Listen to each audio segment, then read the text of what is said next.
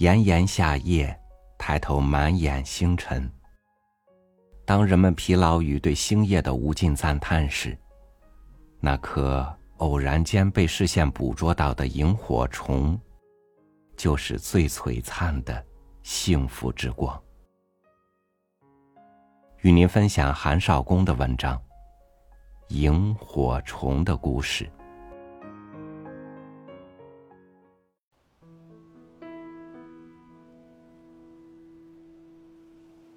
在作家群体里混上这些年，不是我的本意。我考中学时的语文成绩很烂，不过初一那年就自学了初三数学，翻破了好几本趣味数学书。全国恢复大学招生考试前，我一天一本，砍瓜切菜一般自学了全部高中课程。而且进考场几乎拿了个满分。当时文理两科采用同一种数学试卷，还把仅有的一道理科生必答题也轻松拿下，大有一种逞能炫技的轻狂。我毫不怀疑自己未来的科学生涯，就像一些朋友那样，一直怀抱工程师或发明家之梦。甚至曾为中国的卫星上天懊丧不已，这样的好事，怎么就让别人抢在先？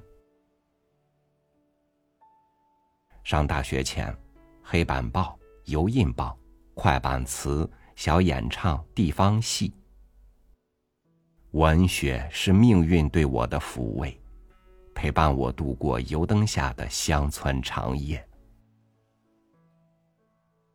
后来我终于有机会进入大学，在校园里连获全国奖项。这样的成功来得猝不及防。现在看来，那些写作其实营养不良。在眼下写作新人中，闭上眼睛随便拎出一两个，大概都可比当年的我写得更松弛、更活泼、更圆熟。问题是，当时很少有人去写。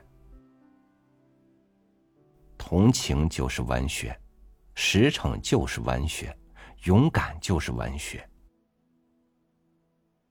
宋代陆放翁说：“功夫在诗外。”其实，文学在那时所获得的社会承认和历史定位，原因也肯定在文学之外。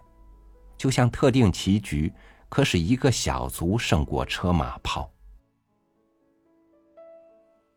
那时的新时期文学，在某种程度上很像五四新文化大潮时隔多年后的重续，也是欧洲启蒙主义运动的延时补课，慢了一两拍而已。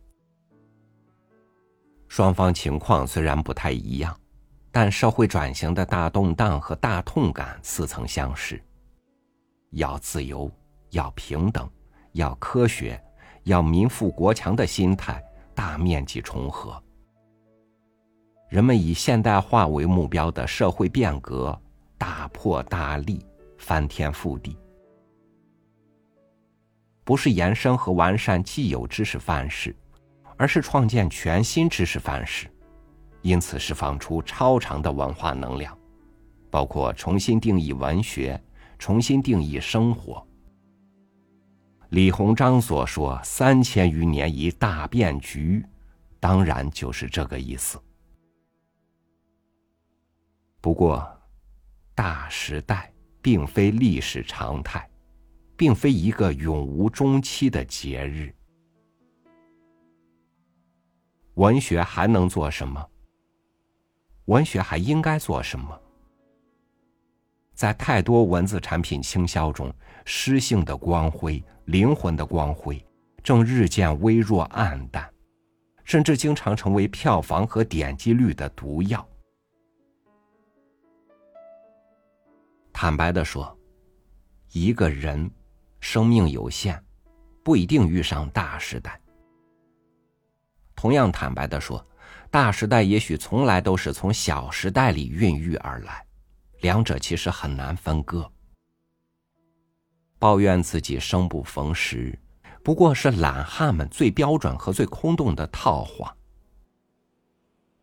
文学，并不是专为节日和盛典准备的。文学在很多时候更需要忍耐，需要持守，需要旁若无人，需要繁琐甚至乏味的一针一线。哪怕下一轮伟大节日还在远方，哪怕物质化和利益化的小时代闹腾正在现实中咄咄逼人。哪怕我一直满怀敬意的作家正沦为落伍的手艺人或孤独的守灵人，那又怎么样？我想起多年前自己在乡村看到的一幕：当太阳还隐伏在地平线以下，萤火虫也能发光，画出一道道忽明忽暗的弧线。其微光，正因为黑暗而分外明亮，引导人们温暖的回忆和向往。当不了太阳的人，当一只萤火虫，也许恰逢其时。